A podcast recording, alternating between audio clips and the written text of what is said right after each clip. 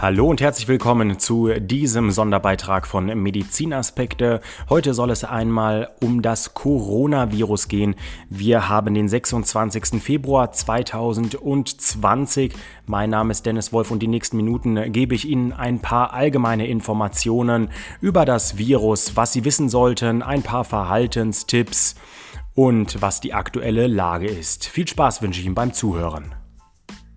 Ja, liebe Zuhörerinnen und Zuhörer, die Nachrichten überschlagen sich aktuell. Wir haben bereits mehrere Fälle, die gemeldet wurden bei uns in Deutschland, nachdem das Coronavirus jetzt vor wenigen Tagen erstmals in Italien aufgetreten ist. Aber was genau ist eigentlich das Coronavirus? Darauf möchte ich jetzt einmal kurz eingehen in den ersten Minuten. Also das Coronavirus wird auch SARS-CoV-2 genannt oder aber auch Wuhan-Virus. Und warum Wuhan-Virus? Weil die Bezeichnung hierauf zurückzuführen ist, nämlich im Januar 2020 wurde das Coronavirus in der chinesischen Stadt Wuhan, die in der Provinz Hubei liegt, erstmals neu identifiziert. Ja, dieses Virus verursacht die Erkrankung namens Covid-19 oder auch Coronavirus Disease 2019. Daher also der Name. Und dieses Virus ist von der WHO, das ist die Weltgesundheitsorganisation, WHO genannt, die hat gesagt, es handelt sich um eine gesundheitliche Notlage von internationaler Tragweite eine gesundheitliche Notlage von internationaler Tragweite. Darüber spricht die WHO. Was bedeutet das denn jetzt für uns? Also da muss man sagen, diese internationale Gesundheitsvorschrift, so möchte ich es einmal hier nennen, so ist es richtig, das ist eine Vorschrift, die auf die Reaktion der SARS-Pandemie von 2002 und 2003 zurückzuführen ist und auch auf den Ausbruch der Vogelgrippe H5N1 aus dem Jahr 2004, wenn Sie sich da noch einmal zurückentsinnen können. Und es geht dabei also darum, dass die Weltgesundheitsorganisation einen Notfallausschuss aus internationalen Experten und Vertretern des meldenden Mitgliedstaates einberufen kann und über das weitere Vorgehen beraten kann. Das heißt also, ein Ereignis muss schwerwiegende Auswirkungen auf die öffentliche Gesundheit haben und unüblich sowie unerwartet eintreten. Und genau das haben wir ja hier bei dem Coronavirus.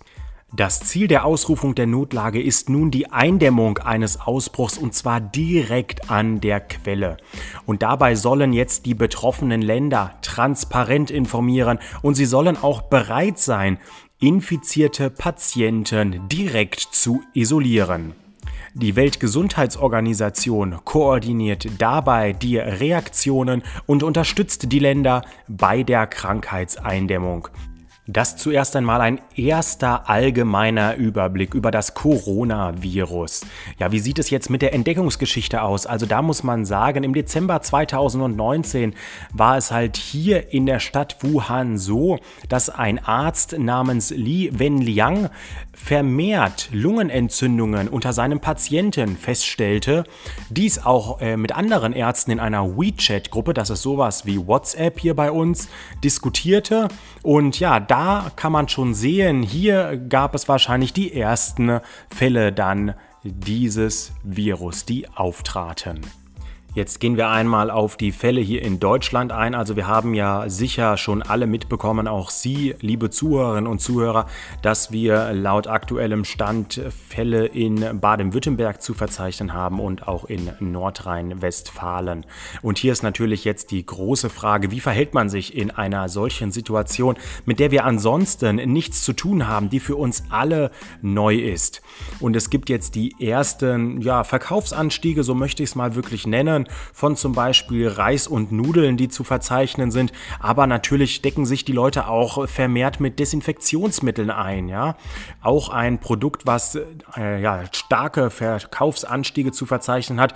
Wenn man hier zu Rossmann und zu DM guckt, die produzieren ja auch ihre eigenen Desinfektionsmittel und haben schon gemeldet, dass hier ein deutliches, ja, eine deutliche Verkaufserhöhung die letzten Tage zu verzeichnen ist. Gleichzeitig melden aber auch Apotheken, dass inzwischen die ersten Atemmasken ausverkauft sind. Hier sagen auch Hersteller, nein, wir können keine weiteren Masken nachproduzieren. Warum? Ja, das ist ganz klar. Natürlich beziehen diese Hersteller wiederum die Atemmasken auch aus chinesischen Ländern, aus asiatischen Ländern. Und genau hier findet ja eine Produktion nur noch gesenkt statt. Erst einmal ist es wichtig, dass Sie wissen, wie wird denn jetzt das Coronavirus übertragen.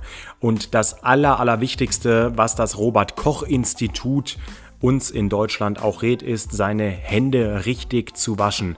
Also waschen Sie Ihre Hände mit ausreichend Seife 20 bis im besten Fall 30 Sekunden. Ähm, ja, überspülen Sie diese erst danach mit Wasser und führen Sie das Ganze sorgfältig durch, auch zwischen den einzelnen Finger in den Partien bis hoch über die Handgelenke bis an die Uhr heran. Das hilft schon sehr, sehr viel. Hier kann man schon sehr gut selber ja, tätig werden, indem man seine Hände richtig wäscht. Weiter ist es natürlich auch sinnvoll, seine Hände zu desinfizieren, das ist ganz klar. Ähm, was ja so ein bisschen zwiegespalten ist, ist die Sache mit den Atemmasken. Denn hierbei gibt es, muss man wirklich sagen, keine Studien, die bestätigen, dass eine Atemmaske vor dem Virus schützen kann. Ein Schutz ist gegeben, wenn man selber zum Beispiel das Virus in sich trägt, damit man dann andere Leute nicht ansteckt. Das wurde schon bestätigt in Studien, aber es gibt aktuell keine relevanten Studien, die sagen, ja, eine Atemmaske hilft, sich vor dem Virus selber zu schützen. Das heißt, diese ganzen Hamsterkäufe sozusagen, die aktuell in den Apotheken auf großen Online-Marktplätzen oder aber auch vielleicht in ja, verschiedenen Baumärkten stattfinden, die sind so wie es aktuell aussieht, mehr oder weniger etwas übertrieben, so möchte ich es mal an dieser Stelle ausdrücken. Ganz klar muss aber gesagt werden, dass die chinesische Gesundheitskommission auch bestätigt hat, es ist natürlich eine Mensch-zu-Mensch-Übertragung möglich. Das hat sie am 20. Januar 2020 gesagt und das wissen wir inzwischen auch. Das ist also nichts Neues für uns. Was interessanter ist, ist, dass weiter gesagt wurde, insbesondere wenn zwei Personen engen Kontakt zueinander haben. Und dieser enge Kontakt, das heißt also so im Abstand von weniger als 1,8 Metern, dann kann eine Mensch-zu-Mensch-Übertragung eher möglich sein und der Virus übertragen werden. Es wird weiter angenommen, dass sich das Virus wie andere Erreger von Atemwegserkrankungen durch Tröpfcheninfektionen verbreitet. Das heißt also hier, dass das Virus bisher im Sekret des Nasen- und Rachenraumes festgestellt wurde, aber auch im Sputum, das kennen Sie vielleicht vom Husten, oder aber auch im Stuhl und dem Blut ließ sich das Virus nachweisen. Ob jetzt eine Übertragung über kontaminierte Oberflächen und Gegenstände stattfindet, das ist bisher noch nicht durch Studien bewiesen worden. Es gibt 22 Studien, die ausgewertet wurden. Bei denen ging es um medizinisch relevante Coronaviren. Da wurde untersucht, ja, ob diese jetzt wirklich über kontaminierte Oberflächen und Gegenstände weiter übertragen werden konnte, können. Und da zeigte sich, dass die Viren bei Raumtemperatur bis zu neun Tage lang auf Oberflächen aus Metall, Glas oder Plastik überdauern können. Und genau diese Ergebnisse können womöglich auch auf das SARS-CoV-2, also auf das Coronavirus, übertragbar sein und dort angewandt werden. Das heißt also, es ist durchaus möglich, dass eine Übertragung über kontaminierte Oberflächen und Gegenstände stattfinden kann, aber es ist noch nicht zum aktuellen Zeitpunkt durch Studien belegbar. Schaut man in einzelne Orte in Nordrhein-Westfalen, dann wurde hier schon in den letzten Stunden darüber gesprochen, ob vielleicht der öffentliche Nahverkehr in diesen Ortschaften eingeschränkt werden sollte. Und das ist eine ganz interessante Frage, die sich hier stellt. Ja, sollte man jetzt nicht mehr Bus und Bahn fahren, sondern vielleicht auf das eigene Auto umsteigen oder mit dem Fahrrad zur Arbeit fahren? Und ähm, ja, man sieht es vielleicht schon in den ein oder anderen Buslinien, dass hier deutlich weniger los ist als in den vergangenen Wochen und Monaten. Es ist aber aktuell so, dass, wie gesagt, durch äh, Studien noch nicht nachgewiesen wurde, dass Oberflächen jetzt wirklich diesen Virus auch ja weiterhin am Leben erhalten können und wenn die Oberflächen desinfiziert werden, dann ist das Virus nicht mehr überlebensfähig und wird abgetötet. Und genau das ist, wie gesagt, auch der Grund, warum Sie Ihre Hände ja desinfizieren sollten und am besten mit den Fingern gar nicht erst an Mund, Nase, Ohren oder generell in das Gesicht kommen, auch nicht in die Augen greifen, ja. Das ist jetzt, glaube ich, eine der größten Maßnahmen, die man selber treffen kann, dass man sich nicht, so möchte ich es wirklich mal sagen, im Gesicht den ganzen Tag rumfummelt und dass man auch darauf achtet, stets seine Hände zu waschen. Vielleicht auch nicht mehr so häufig die Hände zu schütteln wie früher, wie das vor ein paar Tagen noch der Fall war, sondern sich einfach mit einem freundlichen Nicken zu begrüßen, mit einem Grinsen oder vielleicht auch mit einem Zuwinken. Ich glaube, hier ja, kann man etwas flexibel sein und das Ganze auch ja so auf diese Art und Weise lösen. Es gibt auch erste Unternehmen, die schon ja ihren Mitarbeitern sozusagen äh, Möglichkeiten gegeben haben, vielleicht, äh, wenn es in dem jeweiligen Konzern möglich ist, in das sogenannte Homeoffice zu wechseln. Das ist natürlich eine ja, schöne Sache, wenn das möglich ist. Das ist natürlich nicht jedem gegeben in seinem Job, aber wenn es möglich ist, dann werden hier auch ja noch einmal weitere Schutzmaßnahmen von den einzelnen Unternehmen getroffen in den kommenden Tagen. Lassen Sie mich noch einmal auf die Frage eingehen, wie sieht es denn jetzt mit dem Thema Schwangerschaft und Coronavirus aus. Und da muss man wirklich sagen, es gibt eine Studie mit neun Patientinnen, die im letzten Schwangerschaftsdrittel dieses Coronavirus erlitten haben. Und bei denen zeigte sich nach der Geburt, die per Kaiserschnitt stattfand, dass alle neun Kinder virusfrei waren. Daraus schließen also die Studienautoren, dass eine Übertragung des Virus im Mutterleib nicht stattfindet. Dies also mal ein Überblick am 26. Februar 2020 zum Coronavirus in Deutschland, was die aktuelle Lage so etwas ist, ja, wie sie sich äh, etwas selber schützen können und das Coronavirus erst einmal so ein bisschen näher beleuchtet.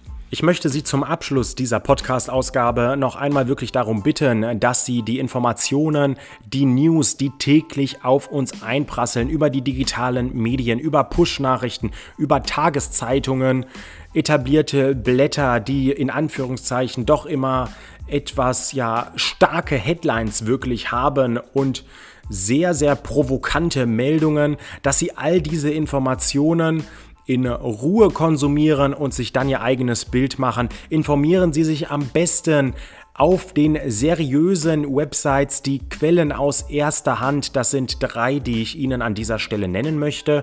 Das ist auf der einen Seite die Website des Bundesgesundheitsministeriums, dann die Website des Robert Koch Instituts und die Website für Infektionsschutz.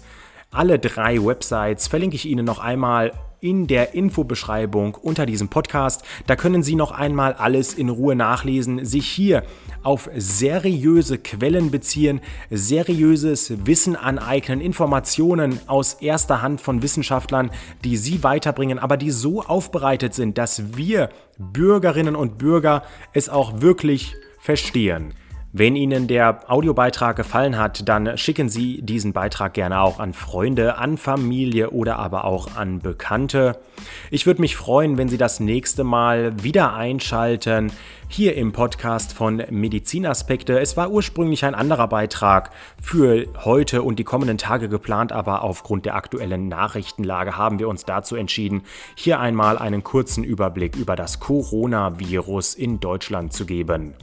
Ich wünsche Ihnen alles Gute und würde mich freuen, wenn Sie das nächste Mal wieder einschalten. Machen Sie es gut und bis dann. Tschüss.